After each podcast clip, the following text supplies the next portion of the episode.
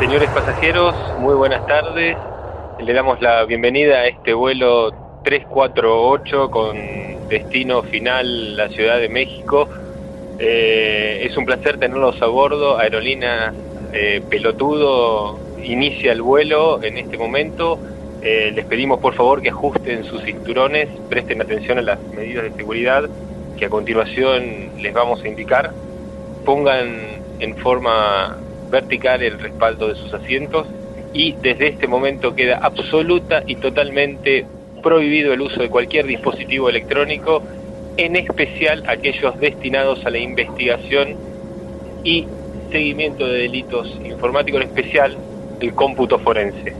Les advertimos que tenemos detectores electrónicos en todo, la, todo el avión, especialmente en los baños, que detectarán el, el inicio y comienzo de actividades electrónicas. Muchísimas gracias.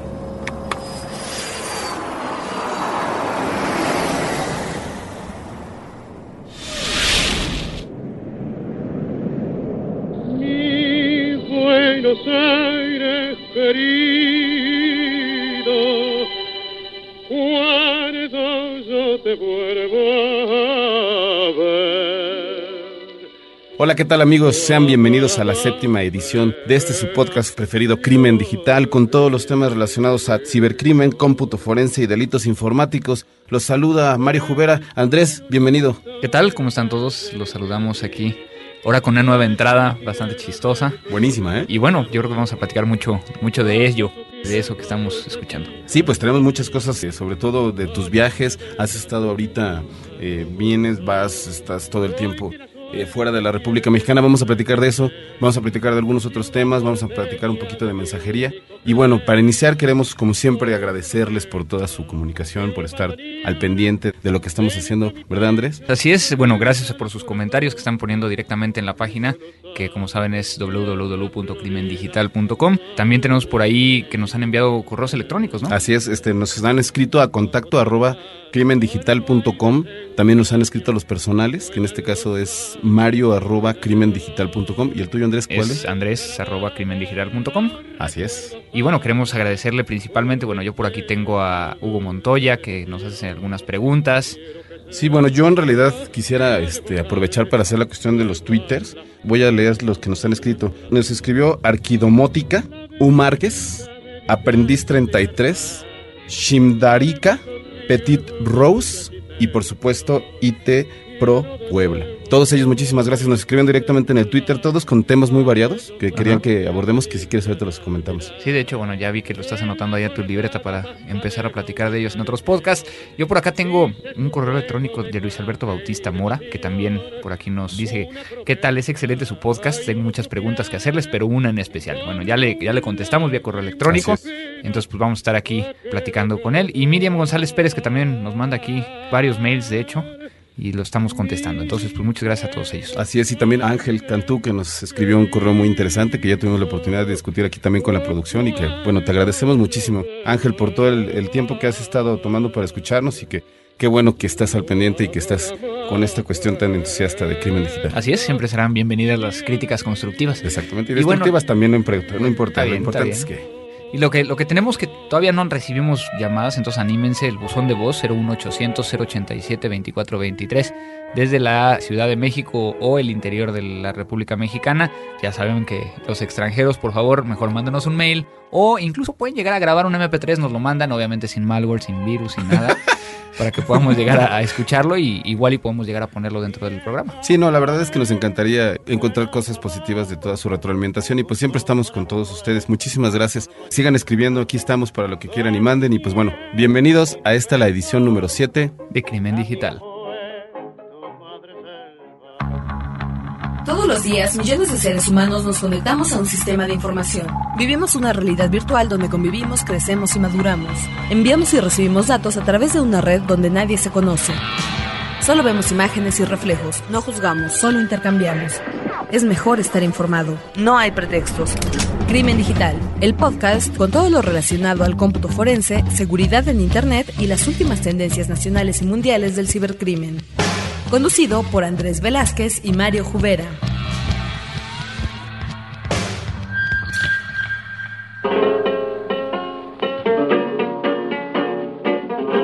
Bueno, Andrés, pues ahora sí, entrando ya en materia, queremos que nos platiques de tus viajes, cómo te ha ido últimamente y sobre todo en específico de aquel que hiciste durante las pasadas dos semanas que estuviste en Argentina.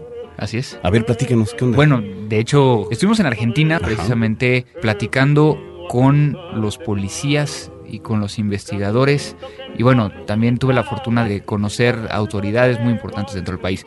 Entonces, pues quería platicarles un poquito porque no es la primera vez que voy a Argentina. Sin embargo, pude llegar a descubrir algo que fue muy interesante desde una perspectiva de, de lo que está sucediendo en América Latina. en América Latina, ¿no? sí, exactamente. Eh, muchas veces les he platicado acerca de que en América Latina ya existen unidades que se dedican al combate a- de los delitos informáticos. Sí, sí, yo- Algunos de manera preventiva, otros de manera, digamos que para judicializar o perseguir el delito, es decir, de persecución.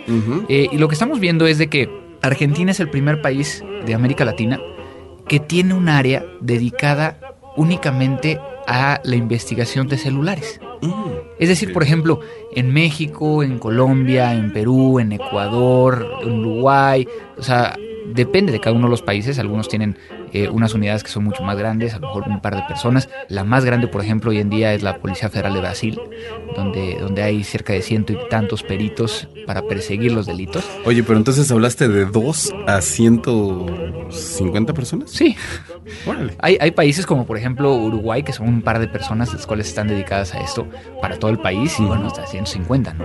Y bueno, en el caso particular, como les comentaba, todas las unidades de delitos informáticos lo que hacen es primero hacer investigaciones sobre computadoras.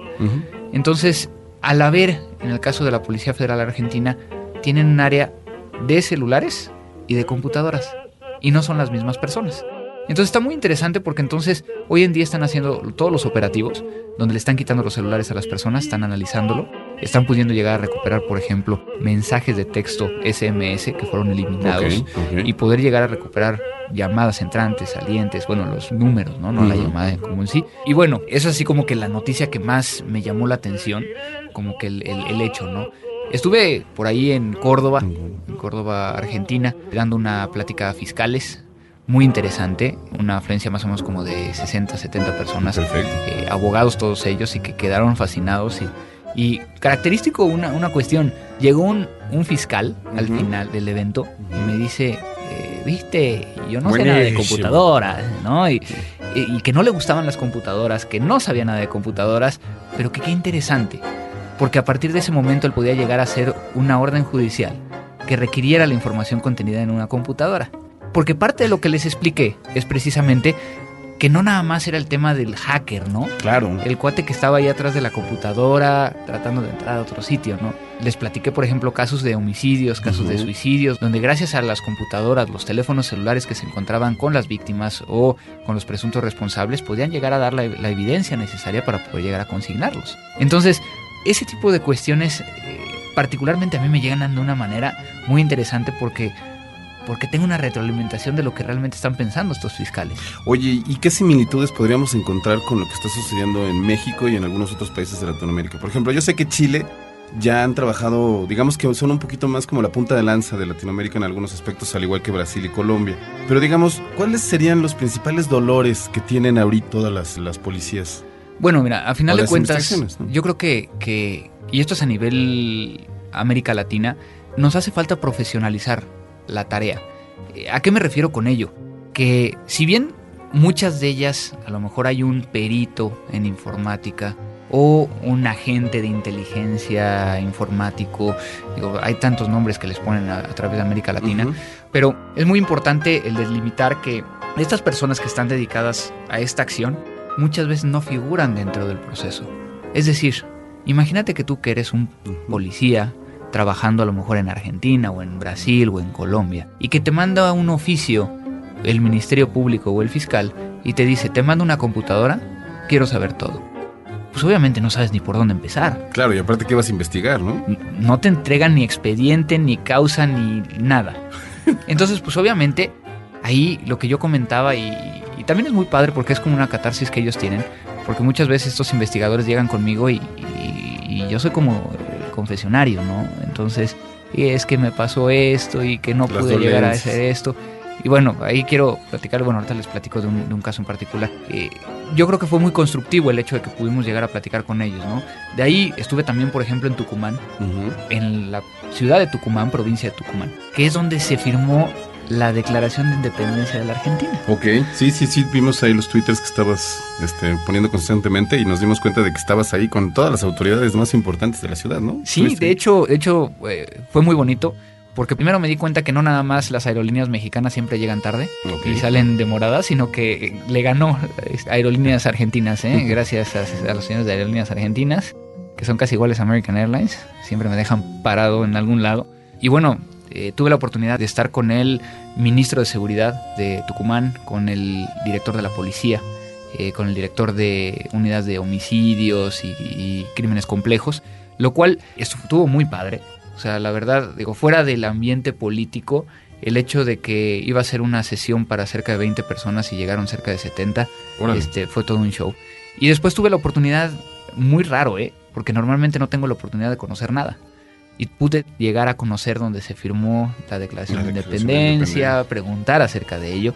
Que bueno, que es una parte que, que también me, me agrada mucho, ¿no? De- del tema de la historia. Y bueno, finalmente fui a, a Posadas, la ciudad de Posadas, en la provincia de Misiones, que ahí me pasó una cosa tan chistosa. De repente llego a Posadas y empiezo a sentir que yo ya estaba ahí, había estado ahí. Ese Ujú, clásico de. Yabú, ¿no? El de, el de Yabu. Y entonces empiezo a caminar eh, por el malecón y digo, Malecón. ¿verdad? Yo ya había estado aquí. Y no, yo había estado del otro lado, del otro lado del río, que es este Encarnación, Ah. Paraguay. Andaba yo por allá en unas vacaciones, en Año Nuevo, y estaba yo del otro lado y no había podido ir a Argentina porque como para Paraguay necesitábamos una visa, pues si me salía yo a Argentina después igual ya no regresaba a Paraguay, entonces mejor no fui. Pero entonces fue tan chistosa esa, esa situación. Y finalmente pues estuvimos en Buenos Aires. Ajá, eh, sí, sí, también. haciendo algunas cosas ahí y pues muy interesante, ¿no? Yo creo que, que ese es el tema de platicarles un poquito de, de lo que hago muchas veces fuera de estar trabajando puntualmente en casos, muchas veces ir a capacitar a, a fuerza pública, ir a capacitar a los fiscales de los ministerios públicos. Y bueno, dentro de, ese, de esa situación, ese, ese contexto, conocí un proyecto que quiero presentarte y que quiero presentarle a todos los podescuchas, que es el, el equipo argentino de antropología forense. Muy Eh, estábamos platicando ahorita antes de empezar a grabar. De hecho, los voy a leer lo que dice aquí la presentación. El equipo argentino de antropología forense es una organización científica, no gubernamental y sin fines de lucro que aplica las ciencias forenses, principalmente la antropología y la arqueología forense, a la investigación de violaciones a los derechos humanos en el mundo. El equipo argentino de antropología forense se formó en 1984 con el fin de investigar los casos de personas desaparecidas en Argentina durante la última Dictadura. dictadura militar de 1976 a 1983. Actualmente el equipo trabaja en Latinoamérica, África, Asia y Europa en cinco áreas programáticas. Investigación, entrenamiento y asistencia, desarrollo científico, fortalecimiento del sector y documentación y difusión.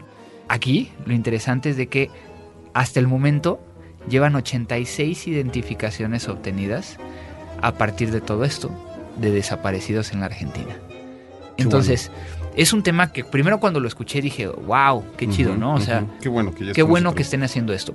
Pero de repente empecé yo a, a preguntarme, y bueno, ¿qué no entonces? A ver, ¿cómo funciona? Supuestamente tú donas sangre de donde sacan tu DNA para poder llegar a de los cadáveres o de las fosas eh, comunes o lo que sea, poder llegar a obtener el DNA de las personas que ahí se encontraban y poder llegar a hacer el match, ¿no? Bueno, eso suena súper bien. Pero entonces, ¿qué pasa con tu DNA? Sí, exactamente. Eso es, eso es exactamente lo que te iba a preguntar. O sea, ¿qué podríamos nosotros esperar de una investigación? ¿Cómo podríamos descubrir si es que realmente se va a mantener, en este caso, la muestra, se va a mantener la integridad de la muestra? ¿Cómo se va a hacer el cruce? ¿Cómo es el funcionamiento de este sistema, no? Eso es parte importantísimo. El poder llegar a decir, bueno, ¿cuál es el protocolo como tal? Pero más aún, ¿cuál es el protocolo de seguridad sobre la información que estás dando? Porque desde mi punto personal de vista, estás dando información que, Digo, o que- sea, digo, pues es tu vida, ¿no? pues no es tu vida, no es tu DNA. Les digo, pues. Pero entonces estás hablando de que, de que, ¿cómo administran la base de datos? ¿Quién tiene acceso? ¿Cómo lo ¿Cuántas utilizan? personas? Sí, o sea, yo creo que tiene todo un contexto muy interesante que podríamos llegar a analizar Eh, por ahí hacen, hacen anuncios acerca de unas campañas publicitarias, artículos de prensa relacionados, pero yo creo que dentro de lo que estuve yo tratando de identificar aquí dentro de la página, no encontré realmente el tema de qué seguridad tiene la persona que da su DNA. Bueno, lo que es interesante, Andrés, es que tal vez es una de las iniciativas eh, más importantes que se han generado en Latinoamérica, en el sentido de, de- de hacer este match, ¿no? Entre la, la investigación forense y tal vez el cómputo, ¿no? Yo creo que ha sido, son relativamente pocos los esfuerzos que se hacen y que bueno, que Argentina lo tenga es bueno, ¿no? Sí, no, y, y acabas de tocar un tema que, que no habíamos abordado, ¿no? Hay un proyecto que me presentó por ahí alguna vez el doctor Roberto Gómez del TEC de Monterrey, acá en, en el, El DOC, el ¿no? famoso DOC. Le mandamos un saludote. Este, en la- el campus de Estado de México eh, es un investigador que eh, él no estaba haciendo la investigación directamente, pero lo estaba haciendo otra persona. Y lo que encontraron es de que matemáticamente un DNA son unos y ceros. Y entonces lo que vas haciendo es precisamente ir cuadrando esos unos y ceros de tal manera que vas generando unas cadenas y luego a partir de las cadenas empiezas a, a buscar patrones para poder llegar a encontrar a lo mejor, no sé, una enfermedad genética Sí, no, increíble. y demás. Tuve la oportunidad de verlo ese día que tú también presentaste. Me pareció increíble la manera en la cómo llevaba a través de la computadora esta cuestión de los ceros y los unos y cómo a través del cómputo de alto rendimiento podrías encontrar estas cadenas. Precisamente uno de los puntos que nos han preguntado mucho nuestros amigos es cómo pueden empezar a empaparse en estos temas del cómputo forense. Y yo creo que en este caso el doc, el profesor Roberto, tiene esta parte muy importante que es cómo se puede hacer investigación o un área que no ha sido explotada o que todavía está en desarrollo y que tiene una gran oportunidad para todos los especialistas de la ingeniería, ¿no? Las ingenierías en sistemas y todo esto. Claro. Entonces, pues prácticamente lo que estamos hablando ahorita es, hay varias cosas que tenemos que, que identificar aquí. Uno, las computadoras, y es algo que hemos venido hablando desde el primer episodio, las computadoras hoy en día están en todo. Exactamente. Entonces, tenemos desde el punto de vista de que son utilizadas dentro de la medicina, por ejemplo, para poder llegar a, a mantener los registros de un usuario. Eh, el tema de lo que estamos viendo ahorita de este equipo argentino de antropología forense para encontrar a las personas desaparecidas. Pero también tenemos, por ejemplo, por el otro lado, el tema de investigación médico. ¿Y por qué me centro en el tema médico? Porque ahorita está muy de moda en muchos de los países generar leyes acerca de la protección de datos personales. Claro. Entonces, Claro. que es muy importante. Aquí el tema, lo que me gustaría eh, platicar es, ¿sabe usted lo que es un dato personal? ¿Tú, Mario, sabes qué es un dato? Pues un gato, eso no es... no, en realidad, este, yo, yo considero que los datos personales, este... Yo creo que más bien estamos, eh, no sé Andrés, la verdad es que mira, me, me da mucha... Quisiera preguntarte exactamente qué, qué es esto de los datos personales, sobre todo porque ahorita hay varios, eh, varios tópicos que se están generando en las redes sociales sobre este tipo de, de datos, entonces vamos a, a definirlo, ¿no? Al final de cuentas, un dato personal es algo que identifica a una persona Personalidad, ¿no? única, ¿no? Aquí, y, y- y- y, bueno, podríamos estar hablando de que. Y aquí estaríamos hablando de, por ejemplo, tu nombre, tu dirección, tu tarjeta de crédito, eh, tu saldo. Podríamos llegar a hablar de todo ello, ¿no? Sin embargo, y yo creo que para ello muchas veces sí entendemos hasta dónde, por ejemplo, un correo electrónico es personal. Eso no es dato personal, ¿no? O sea, es, es una herramienta personal, pero no es un, No es dato, un dato. como tal. Eh, estamos hablando principalmente de las cosas que alguien podría llegar a apropiarse de ella y utilizarlo de, la- de una mala manera para poder llegar a ocuparlo, por ejemplo, para solicitar un crédito o demás. Yo creo que, que uno de los puntos importantes y a lo que quería llegar al respecto es qué pasa con una dirección IP. Una dirección IP, Yo siempre he considerado que no es una, no es, no es, no es personal. ¿no? No. Porque entonces te lo asigna un proveedor y el proveedor lo está cambiando. El ¿no? proveedor es el que lo cambia. Y yo creo que ese es uno de los temas que quería llegar y con esto terminar, porque a final de cuentas, algo que se está manejando en los medios y en Twitter y demás es de que la IP debería ser una información personal. No. Y no creo que lo debemos de ver así. Pero bueno, ¿ustedes qué opinan, no? Escríbanos en todos los medios que ya conocen. Y pues bueno, vamos a abrir el diálogo, ¿no? Eso es lo importante. Vamos a abrir el diálogo, vamos a ver ustedes qué opinan. Y pues bueno, vamos, vamos a interactuar como siempre. Así es. Y pues bueno, esa fue mi historia Como siempre dejas todo en la Argentina. La palabra firewall inicialmente se refería a una pared resistente al fuego que se encontraba tanto en una construcción como en vehículos para limitar el fuego, calor o el colapso estructural. Hoy en día se refiere también a aquella barrera tecnológica diseñada para prevenir las comunicaciones no autorizadas entre redes. Recomendaciones. Y ahora vamos con las recomendaciones.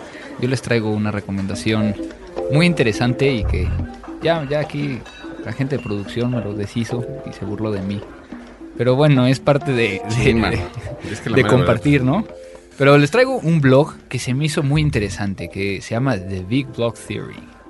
Y lo que hacen es, imagino, precisamente, imagino. a partir de este programa de Big Man Theory, que obviamente yo recomiendo que no lo escuchen en español. Eso de Basinga no es lo mismo en otro lenguaje. Sí, no, la verdad es que la- en este caso las traducciones, bueno, en este, ¿cómo se podría decir? El doblaje, ¿no? A veces no capta la esencia del programa, ¿no? Entonces, el Basinga no tiene abuela. Entonces, este blog lo que hace es de que cada uno de los episodios normalmente toca un tema científico como un chiste o a veces como parte del mismo episodio, ¿no? Sí, no, yo me acuerdo, por ejemplo, del traje del, del disfraz de Sheldon cuando va a la fiesta a casa de Penny, ¿no? Así es. Que era del El efecto Doppler. el efecto Doppler, por ejemplo. Y Te acabo de salvar de esa, no te acordaba. Gracias, qué bueno, porque yo no tenía la más remota idea. no, la verdad es que me acuerdo mucho de todos los programas y sobre todo que de repente cuando están en los diálogos te preguntas si será cierto lo que están diciendo, ¿no? Así es, por ejemplo, digo, eh, obviamente conforme ustedes vayan escuchando este episodio de Crimen Digital van a encontrar diferente información, ¿no? Pero por ejemplo, Yo pensé que iban a descubrir como los personajes de Big Bang Theory. No, no, no, no, sino que a final de cuentas, por ejemplo, les explican qué es lo que hay en los pizarrones o en los rotafolios, escrito las fórmulas, que es muy interesante porque te explica entonces ya la cuestión eh, científica atrás de ese chiste, ¿no? Digo, una de las, de las más conocidas es de que en el primer capítulo incluso se burlan de una fórmula matemática y dicen que es un chiste. Sí, Y sí. pues, ¿quién la entendió? No, la verdad es que hay muchos eh, hay muchos chistes que más bien es por la clavadez de Sheldon, ¿no? Que, que te da te da risa o incluso la manera en la que de repente lo normal para ellos no es para el resto de la de la humanidad, ¿no? Así es, pero entonces, bueno, aquí ya te dan todo el sustento científico.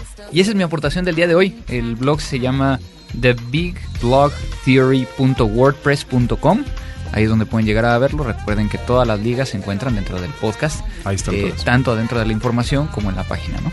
No, pues la verdad es que está buenísimo. Y a diferencia de otros, ahora te fuiste con algo un poquito más, más terrenal. No, me da muchísimo gusto que ya te estés yendo hacia el dark side. No, no, no. Lo, lo único que quería era mostrarles esto que se me hizo tan chistoso y que todo el mundo se rió aquí en cabina. ¿Puedo contar un chiste de argentino? ¿Por qué los argentinos miramos al cielo cuando hay un relámpago? Porque creemos que Dios nos está sacando una fotografía. Recomendaciones. Pero entonces, ¿tú qué nos traes? Te voy a platicar de una experiencia que he tenido durante esta semana a raíz de una pregunta que me hice, que yo estaba en una tarde de, de esta primavera en la Ciudad de México, sentado pensando cómo le podría hacer para sumar dos cuentas al mismo tiempo de Messenger, que se abrieran las dos cuentas. Me pregunté si algún programa lo hacía y descubrí que pues sí, se trata de Messenger Plus. Esta aplicación está disponible en la página web de Messenger. eh, con simplemente googlearlo aparece. Y bueno, dentro de las características que tiene esta nueva aportación de Messenger, es que ya puedes abrir dos cuentas al mismo tiempo Ok. y no se, digamos que los dos son siguen siendo separados. O sea, digamos, cada cuenta aparece eh, individual Ok. y entonces esto no te da el problema de que si te pierdes con los contactos, que si de repente como en otras aplicaciones eh, aparecen todos en una lista y pues no sabes de dónde qué cuenta estás mandando y de qué cuenta estás contestando, etcétera, etcétera. Dentro de esto, bueno, también tiene otras características, pues ya sabes, más enfocadas a la cuestión visual. Puedes cambiar de forma, de color, de textura los nicks, la apariencia de las personas que se están conectando. Dentro de este, de este momento que tuve de reflexión, también me surgió una pregunta que te quería hacer, A Andrés.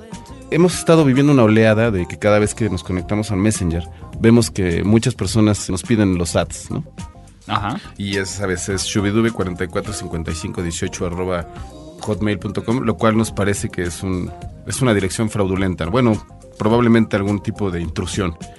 Yo quería preguntarte, ¿cuál sería el beneficio de las personas el hecho de haber creado estos virus para el Messenger? Ok. Creo que es compleja la pregunta porque al final de cuentas remonta un poquito al tema de por qué la gente crea virus. ¿no? Sí. De, ahí salió, sí, sí. Entonces, eh, no necesariamente tiene que ser un virus para Messenger, ¿no? Puede llegar a ser cualquier tipo de virus. Sin embargo, yo creo que ya habíamos platicado un poquito de ello en otro episodio, pero vo- voy a retomarlo, Sí, ¿no? sí. El hecho de que hoy en día estamos viendo que la historia nos ha demostrado cómo los virus han cambiado. Desde el punto de vista en que un virus hoy en día ya no es un virus, sino que es un gusano. Exacto. Donde teníamos aquellos que requerían de una acción de un usuario para poder llegar a infectar una computadora, borrar, eh, principalmente borrar, generar un daño. Eso era por lo cual se generaban. Y después empezamos a ver cómo los virus se empezaban a convertir en gusanos o en malware. De tal manera que ahorita lo que estamos viendo es principalmente malware. Es Exacto. herramientas que lo que están buscando es robar información de las computadoras, hablando principalmente de datos personales. Es decir, tu nombre, tu número de seguro social o tu número de cédula de identidad o tus claves bancarias, ¿no? Digo, estamos hablando de que no sé cuántas, la verdad es que se me fue el dato, pero son millones, somos millones de personas los que, los que utilizamos día con día el Messenger para conectarnos, ¿no? Ha sido una herramienta que también ha, ha sido muy benéfica para algunas cuestiones laborales, en donde incluso, eh, a pesar de que muchas empresas no lo crean, sí, sí beneficia la productividad.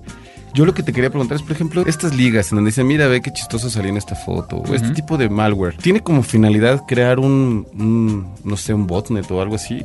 No, lo que, bueno, sí algunos de ellos, principalmente lo que estamos viendo es de que, de que lo que quieren es que bajes, o sea, al tratar de... Darle clic, ¿no? Darle clic. Que a final de cuentas eso es ingeniería social. A partir de un contacto que, del cual tú sí conoces, te envían una liga y te dice baja estas fotos o mira estas fotos o... Mira qué chistoso saliste. incluso, Ajá, o, o son las fotos del fin de semana pasado. Y entonces tú le das clic ahí y al parecer sí bajas algo. Pero lo que estás bajando es un troyano, ¿no? El hecho de que un archivo malicioso dentro de un archivo que parece ser real, ¿no? Entonces, cuando lo ejecutas dentro de la computadora, lo que va a hacer es robar información o hacerse parte de una red bot. Eh, una red bot no es otra cosa más que alguien se apodera de la computadora, de tu computadora, para poder llegar a ejecutar ataques o poder llegar a utilizar tu conexión para hacer algo malo. Oye, y tú no te das cuenta de que eres parte de una No. red bot, ¿no? No, a diferencia de otros virus y otro malware, antes eh, lo que hacía era de que pues, tú empezabas a navegar y a lo mejor te desconfiguraba algo o te borraba información o y entonces te dabas cuenta que algo estaba sucediendo. Hoy en día las redes bots principalmente lo que buscan es de que tú no te des cuenta y cuando tú no te des cuenta aprovechar tanto tu procesador como tu memoria como tu enlace para poder llegar a cometer algún tipo de situación. Digo, lo platicamos en el capítulo pasado, que era una red bot de 20 millones de computadoras o 200, la que agarraron en, Rusia. Así es. O sea, Sí. en realidad estamos hablando de que a pesar de todo lo que está sucediendo y de toda la información que se está generando, de nueva cuenta estos simples, dale clic aquí, sigue funcionando y sigue siendo la mejor manera de caerlo, ¿no? Sí, sí. Y, o sea, mira, el- otro día yo platicaba y con, por ejemplo, con policías y les preguntaba, oye, ¿qué tanto o qué tan común es de que una persona caiga todavía en el tema de que soy un alto funcionario y tengo una herencia tengo para una ti? herencia, sí, sí, sí. No tienes idea de cuántos casos. Es increíble. Eso es- de ahí salió todo este análisis que tuve la oportunidad de, de pensar. Ya que, o sea, en el caso específico de mi necesidad, como en este caso era buscar una mejor herramienta que beneficiara un poco mi labor de comunicarme, sí existe. Pero también con ese existe la responsabilidad de saber que voy a abrir más puertas, ¿no? Claro. O sea, que voy a abrir más puertas y en el momento en el que quiero comunicarme más y a través de más medios, estoy abriendo más puertas para que alguien en algún momento pueda llegar y atacarlas si no es que no estamos conscientes de lo mismo. Entre más software instales en una computadora, más puertos se abren. Exactamente. ¿no? Entonces, pues sí es un elemento que a lo mejor tú lo que estás buscando es comunicarte con la gente. Entonces instalas el Gtalk, instalas el Messenger, instalas el Skype, instalas El Facebook, que bueno, me he dado cuenta el de que ICQ y demás. Y pues obviamente todo eso hace que, que te roben información. Entonces yo creo que uno de los puntos importantes aquí es volverles a recordar que incluso cuando viene una liga de una persona que ustedes conocen, de la cual confían, no darle clic simplemente por darle clic, sino validen con esa persona. Muchas veces es tan simple como el, el hecho de que cuando te llega el mensaje de mira las fotos, bájalas, en vez de darle clic, contéstale, oye, ¿Qué tú me enviaste esto o estas fotos son reales y en ese momento si la persona no te lo ha enviado o si está offline y demás, pues obviamente ya sabemos que es un virus, ¿no? Y yo creo que también hay una responsabilidad por el otro lado. Tenemos que avisarle. Mucha gente tiene el virus Y no sabe. y no sabe. Entonces, pues por lo menos contéstenle de, oye, déjame estar molestando. Abusado, tienes virus". mano. Y la verdad es que dentro de todo esto existe también algo muy importante. Como parte de esta investigación, Andrés, también me dio la tarea de buscar qué software te podría quitar estos virus. Ok. Porque ya definitivamente muchas veces ya no creemos con el que está instalado, ¿no? Digamos, el que viene con la, con la computadora. Me di cuenta que muchos de los softwares que probablemente están ahí para hacer la solución, también pueden ser virus. Claro. De hecho, ¿quieres, ¿quieres que genere un poco de, de paranoia como lo he hecho en otras ocasiones? Sí, estaría buenísimo. Te cerrar con un poco de paranoia siempre es buenísimo. Me parece perfecto. Para con esta- ahora sí que eh, la última y nos vamos. La última y nos vamos, como estabas ayer en la noche. Ok, gracias con mi voz. Entonces, yo creo que aquí el tema es, hay unos nuevos gusanos que lo primero que hacen es entrar a la máquina, buscar el proceso que tiene el nombre del antivirus, lo tiran, se hacen pasar por el antivirus, tú ves que está funcionando un antivirus, pero es un virus. Es el mismo virus que te está diciendo así. está- Exacto, pues, todo está bien, todo está bien, todo está bien. Entonces, pues yo creo que ustedes han revisado su antivirus. Han visto si las actualizaciones están jalando. Han visto si realmente el software que están bajando tiene los precios y las cosas, las cosas que realmente dicen que son. Yo creo que tenemos mucha tarea. Pues sí. Con esto entonces terminamos este séptimo episodio, no sin antes agradecerle a todos ustedes. Recuerden que pueden llegar a contactarnos vía correo electrónico, el- donde el correo electrónico del programa es. Es contacto arroba crimendigital.com. También pueden contactarnos por vía Twitter. Mi Twitter es cibercrimen. El mío es Jubera. Y finalmente pueden llegar a eh, llamarnos al buzón de voz 01800 087 2423 en la Ciudad de México y el interior de la República Mexicana.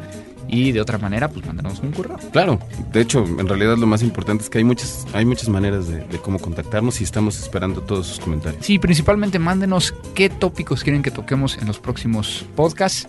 Queremos compartir mucha información, pero muchas veces lo que necesitamos es un poco de guía acerca de qué quieren escuchar. Entonces, pues con esto yo creo que terminamos, Mario. Así es, Andrés, muchísimas gracias a todos ustedes allá afuera. Andrés, te agradezco muchísimo. Hoy estuvo muy interesante el programa. ¿no? Así es, ¿no? Y un agradecimiento también a la gente de Frecuencia Cero, aquí del otro lado del, del, del vidrio, eh, como tal. Muchísimas gracias a, a la producción, a Abel, a Paulina, a, a Toño, que espero que alcance a escuchar este mensaje antes de que llegue a la oficina. Y con esto terminamos, porque esto fue. Crimen Digital.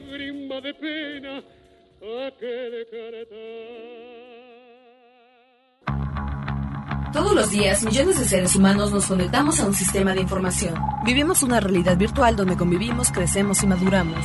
Enviamos y recibimos datos a través de una red donde nadie se conoce. Solo vemos imágenes y reflejos, no juzgamos, solo intercambiamos. Es mejor estar informado. No hay pretextos. Crimen Digital, el podcast con todo lo relacionado al cómputo forense, seguridad en Internet y las últimas tendencias nacionales y mundiales del cibercrimen. Conducido por Andrés Velázquez y Mario Jubera.